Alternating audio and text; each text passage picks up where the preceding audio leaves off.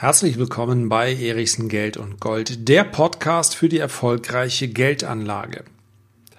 Die Finanzkrise im Jahr 2008 hat verheerende Schäden nicht nur in den Depots vieler Anleger hinterlassen, sondern auch in der Wirtschaft.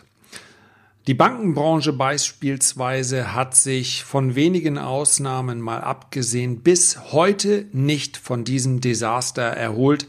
Insbesondere Deutsche Bank und Commerzbank und daneben auch viele andere europäische Institute sind nach wie vor ja, nicht nur hinsichtlich ihrer Notierungen, sondern auch hinsichtlich ihrer Verfassung auf dem Stand wie kurz nach der Finanzkrise.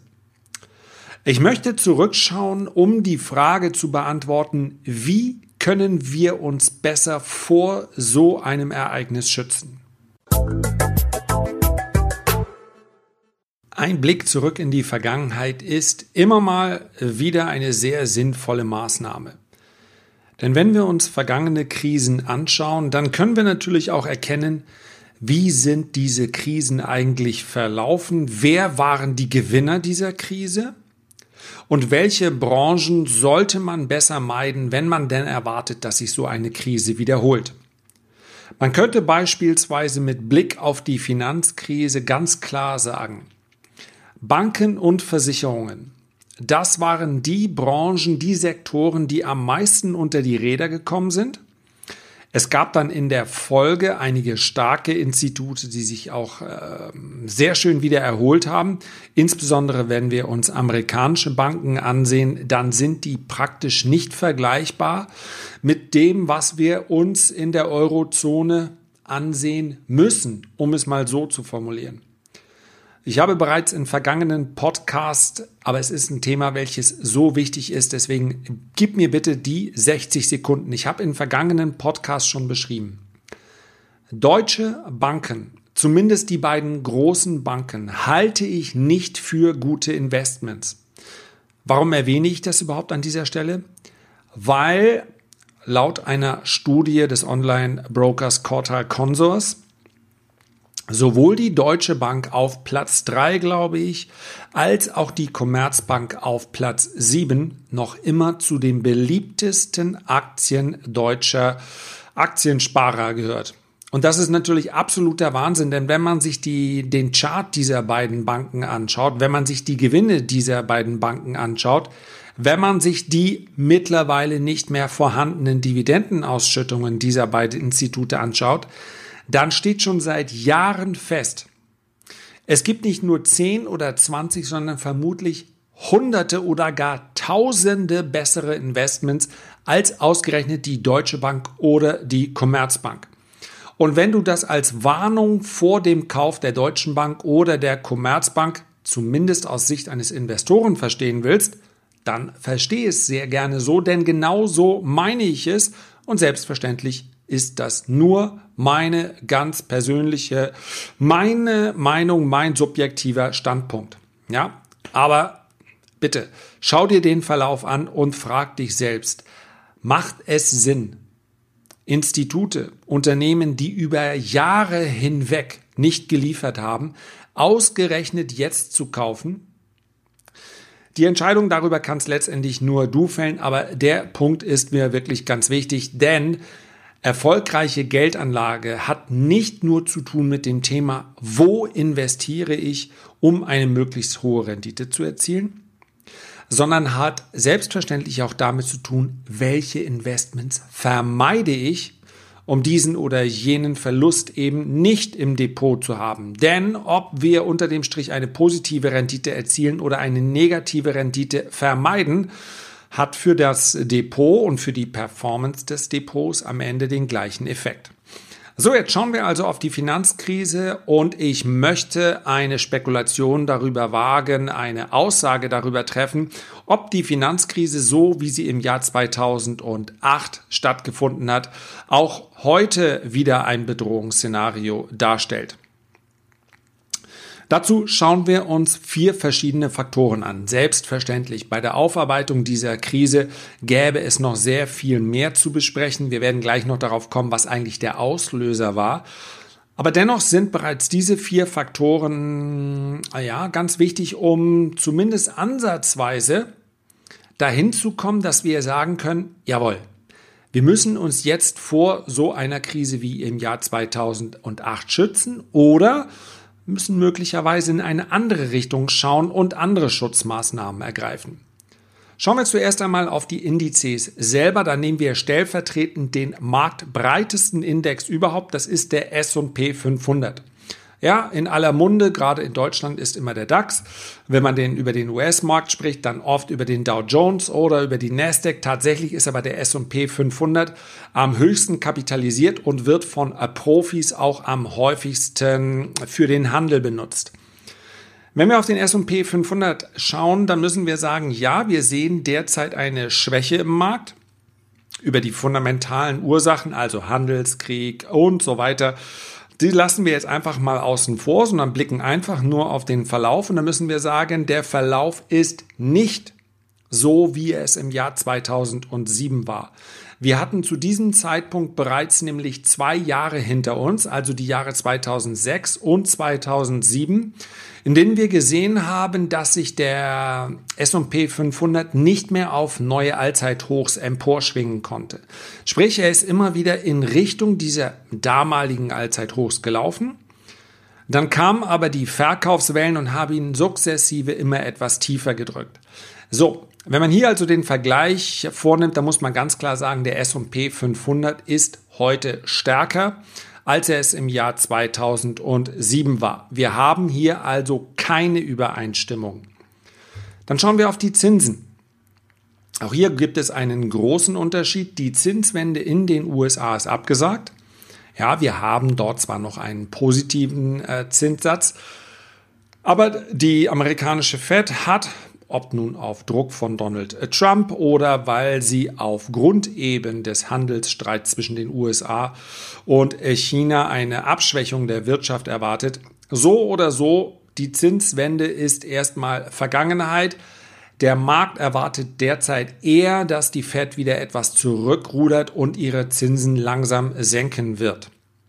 In der Eurozone und, wenn man so will, auch im Rest der Welt, und da spreche ich von den großen Industrienationen wie Japan, da spreche ich äh, von China, da spreche ich von der gesamten Eurozone, haben wir einen Zins um 0%. Ja, die Umlaufrendite in Deutschland ist sogar negativ.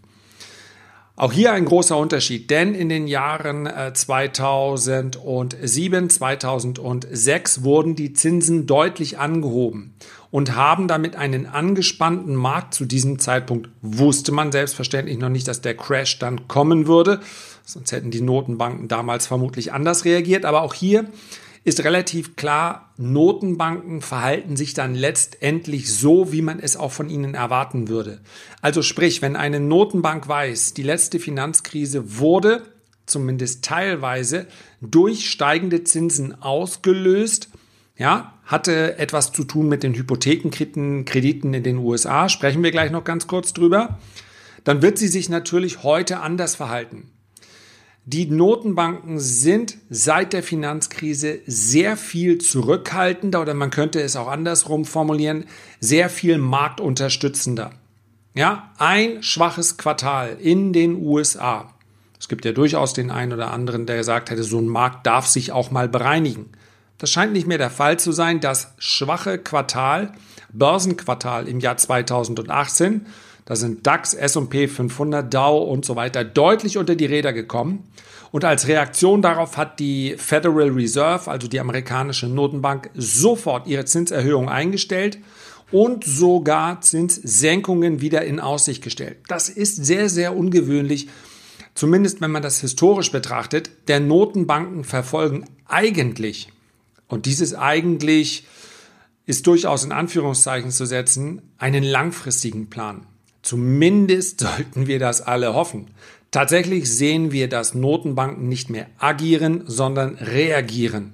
Und zwar nicht nur, und das ist die Besonderheit gegenüber früheren Zeiten, sie reagieren nicht nur auf äh, konjunkturelle Daten, sondern sie reagieren glasklar aus meiner Sicht auf die Bewegung am Aktienmarkt. Und jeder Notenbanker wird sich hinstellen und normalerweise sagen, die Aktienkurse sind nicht für uns entscheidend. Wir schauen darauf, wie verhält sich die Konjunktur, wie verhält sich der Arbeitsmarkt und so weiter. Das werden Sie vermutlich auch heute noch genau so behaupten, aber ich stelle die Gegenbehauptung auf, Notenbanken reagieren heute auf das, was Sie an der Börse sehen. Also das Zinsumfeld ist heute ein gänzlich anderes, als es im Jahr 2006 und 2007 war. Dann schauen wir äh, auf Gold. Ist sicherlich mal ein eigenes äh, Thema wert und wird übrigens jetzt kurzfristig auch ein Thema sein. Bei mir im Report. Gold ist wie so ein Fieberthermometer.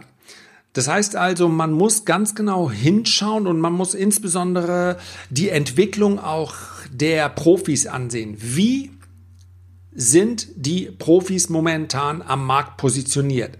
Erwarten Sie steigende Goldkurse oder erwarten Sie fallende Goldkurse? Auf private Foren, so interessant die durchaus sind, um mal die Stimmung einzufangen, würde ich gerade in puncto Gold und Silber nicht so sehr schauen. Denn gerade in deutschen Foren, ja, die Deutschen sind keine ganz großen Fans von Aktien, obwohl es nachweislich die beste langfristige Sachwertanlage überhaupt ist. Aber die Deutschen lieben Sicherheit. Eine Unze bleibt immer eine Unze und mit Gold kann man nichts verkehrt machen. Ja, tatsächlich halte ich physisches Gold und Silber für ein ganz wichtiges Investment, aber eben nicht zu 100 Prozent, weil schlicht und einfach die Rendite, die ich mit Gold und Silber erziele, über Jahrzehnte hinweg viel, viel, viel schwächer ist als die, die ich mit anderen Anlageklassen äh, erziele.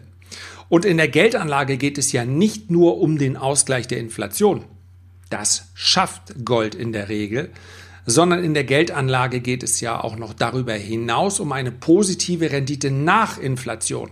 Und das schafft Gold langfristig betrachtet nicht. Also für mich persönlich sind es je nach Risikoneigung zwischen 8 und 15 Prozent ähm, des zur Verfügung stehenden Anlagekapitals. Und so bin ich persönlich auch äh, investiert. Dennoch taugt Gold als Fieberthermometer. Und wenn man einen genauen Blick auf Gold wirft, dann kann einem Gold eine, ja, zumindest ein Gefühl da geben, äh, einige Hinweise geben, wie wird sich der Markt in den kommenden Wochen und Monaten entwickeln. Und darauf werde ich ganz genau schauen in einem meiner nächsten Reports. Unter www.erichsen-report.de kannst du dir diese kostenlosen Analysen zu Gold, aber auch zum DAX, aber auch zu einigen ähm, Aktien, die momentan im Brennpunkt stehen, wie beispielsweise die Bayer-Aktie, da kannst du dir diese Analysen ja, kostenlos runterladen, kommen jeden Mittwoch um kurz vor acht in etwa, also pünktlich vor Börseneröffnung habe ich insbesondere in den letzten Wochen und Monaten sehr viel positives äh, Feedback bekommen. Ja, es ist immer ein bisschen, ein bisschen schwierig, äh, dass, ähm, ja, wenn man ein höflicher Mensch ist, dann versucht man normalerweise sich nicht allzu sehr selbst zu loben. Aber tatsächlich habe ich also mehrere Hinweise bekommen, dass dieser kostenlose Report vielen weitergeholfen hat als äh, teilweise sogar kostenpflichtige Angebote. Damit du dir selber ein Urteil machen kannst, am besten unter www.erichsen-report.de einfach mal anschauen. So, Gold, um es mal an dieser Stelle kurz und kompakt zu machen. Gold weist derzeit kaum eine Ähnlichkeit auf mit der Konstellation im Jahr 2006, 2007, also unmittelbar vor der Finanzkrise. Wir waren nämlich bereits in einem klaren Aufwärtstrend in diesen Jahren. Und es war nur noch eine Frage der Zeit, auch unter technischen Aspekten, bis Gold auf neue Allzeithochs ausbricht, was dann ja auch tatsächlich äh, geschehen ist. Also Gold war einer der wenigen Gewinner in der Finanzkrise. Und last but not least ein kleiner Faktor, der ja gerade von Privatanlegern häufig nicht so sehr betrachtet wird, der aber aus Sicht von institutionellen Anlegern sehr, sehr wichtig ist. Die Rede ist von Ramschanleihen oder auch von Junk Bonds. Das hört sich immer so an äh, wie eine Anleihe, die nun Senegal ausgegeben hat, bei der man vielleicht per Mundwurf entscheiden kann, ja, kommt jetzt eigentlich die Zinszahlung oder kommt sie nicht. Tatsächlich gelten aber bereits viele Unternehmensanleihen von kleineren Unternehmen als Ramschanleihen, als Junk Bonds. Also unterhalb eines gewissen Ratings. Diese Ratings können wir uns durchaus mal anschauen. Also ab einem Doppel-B-Rating gelten je nach Definition solche Anleihen bereits als Junk Bonds und Ramschanleihen. Und genau dort müssen viele institutionelle Anleger wie Pensionsfonds, wie auch Versicherungen und so weiter anlegen. Und sie sind gezwungen sogar in diese ähm, Anlageklasse reinzugehen, weil sie sonst schlicht und einfach keine Rendite mehr erhalten. Also jeder, der Kunden hat und diese Kunden erwarten eine gewisse Rendite, der muss sich irgendwo diese Rendite herholen. Und wenn man ein diversifiziertes Portfolio haben möchte und auch ein hm, institutioneller Anleger hat dieses Ziel, dann geht er eben nicht nur in Aktien. Und wenn er in amerikanische Staatsanleihen geht, tja, dann erhält er ja, knapp unter 3% für 30-Jährige. Wenn er in europäische Anleihen geht, dann erhält er gar nichts. Nicht mal, wenn er italienische Staatsanleihen kauft. Also, der Blick auf die Ramsch-Anleihen ist ganz wichtig und auch dort muss ich sagen, momentan ist da noch keine Überhitzung spürbar. Das heißt also, die Konstellation ist auch hier eine andere als im Jahr 2007. Ja, ich möchte aber an dieser Stelle, damit ich es zumindest mal gesagt habe, die Rendite von Ramschanleihen lohnt aus meiner Sicht derzeit kein Investment. Das Chance-Risiko-Verhältnis stimmt hier einfach nicht.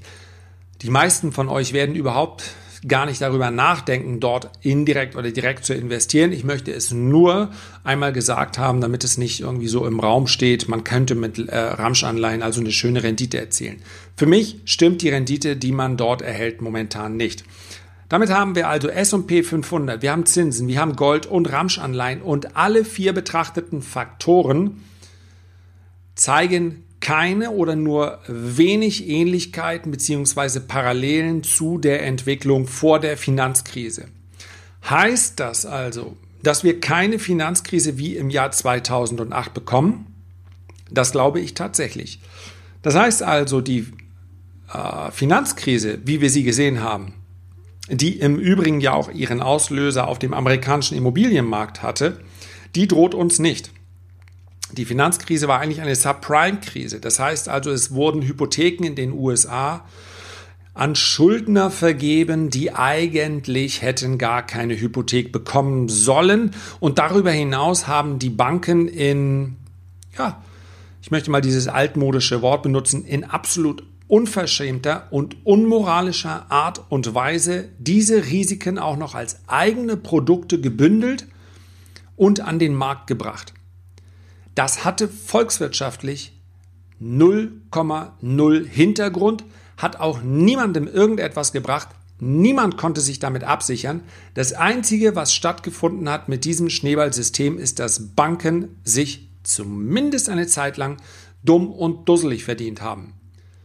Und nebenbei bemerkt, am Ende, zumindest in vielen Fällen, sieht man mal von Lehman Brothers ab, die dann letztendlich als der Auslöser des Einbruchs am Markt gelten, letztendlich zu großen Teilen als systemrelevant vom Steuerzahler gerettet wurden. Ja, eigenes Thema, welches ich hier gerne in einem der nächsten Podcasts besprechen möchte. Das heißt also, es ist durchaus wichtig, bei welcher Bank habe ich überhaupt mein Geld? Wo habe ich das? Thema Einlagensicherung, Thema Sicherheit des eigenen Kapitals. Der Podcast, ich freue mich wahnsinnig über den Erfolg, der bis hierhin, den ich bis hierhin erzielt habe, zumindest den Erfolg, der mir als Feedback zurückkommt. Das ist ähm, ja einen schönen Dank an euch. Aber wenn euch dieses Thema, insbesondere dieses Thema Sicherheit des Geldes interessiert, dann am besten auch den Podcast abonnieren und wenn ihr mögt, dann würde ich mich wahnsinnig darüber freuen, wenn ihr euch die Zeit nehmt, auch eine Bewertung zu schreiben, wie euch der Podcast gefällt. Ich sage es immer wieder, für mich ist es enorm wichtig, dass Geldanlage klar getrennt wird von Geldaufbewahrung. Und das, was die meisten Deutschen machen, ist Geldaufbewahrung und keine Geldanlage. Das ist meine Aufgabe, das ist meine Mission und ja, ich freue mich über Unterstützung jedweder Art. Heißt das also, wir können uns entspannt zurücklesen, legen, denn die Finanzkrise wiederholt sich so nicht? Nein, leider nicht. Nur ganz kurz angerissen, auch das wird in einem der nächsten Podcasts Thema sein. Die Finanzkrise, wie wir sie im Jahr 2008 gesehen haben, die erwarte ich so nicht. Ich glaube also nicht, dass es Bankenpleiten sein werden, die den Markt letztendlich in die Knie zwingen. Aber es gibt durchaus andere Bereiche, durchaus andere Gefahrenherde, die einen Blick wert sind, wie beispielsweise Aktienrückkäufe. Im S&P 500D, den wir uns gerade angesehen haben, ist ein weit überwiegender Teil, und das ist ein Alarmsignal, ein weit überwiegender Teil der Kursgewinne im Jahr 2018 hat stattgefunden durch Aktienrückkäufe. Das heißt also, die Unternehmensanteile haben sich im Preis erhöht, was nichts anderes heißt als die Aktien sind gestiegen, weil die Unternehmen eigene Anteile zurückgekauft haben. Das ist nicht per se etwas Schlechtes. Aber wenn ein Unternehmen mit einer eh schon angespannten Bilanz Fremdkapital, also Schulden aufnimmt, um damit dann Dividenden zu bezahlen und eigene Aktien zurückzukaufen, dann ist das ein Warnsignal. Das sind Unternehmen, die sehr schnell zu Zombie-Unternehmen sein, ja, verkommen können. Und da muss man wirklich sehr, sehr genau selektieren. Also, das eines der nächsten Themen. Im kommenden Podcast geht es übrigens um die Bayer-Aktie. Dann werden wir uns mal anschauen, ob die Bayer-Aktie ein Zombie-Unternehmen ist oder möglicherweise eine äh, Kaufgelegenheit. Das war's für heute. Herzlichen Dank für deine Aufmerksamkeit. Ich freue mich über eine Bewertung, wenn du die Möglichkeit dazu hast und selbstverständlich aufs nächste Mal. Mach's gut, bis dann und ciao.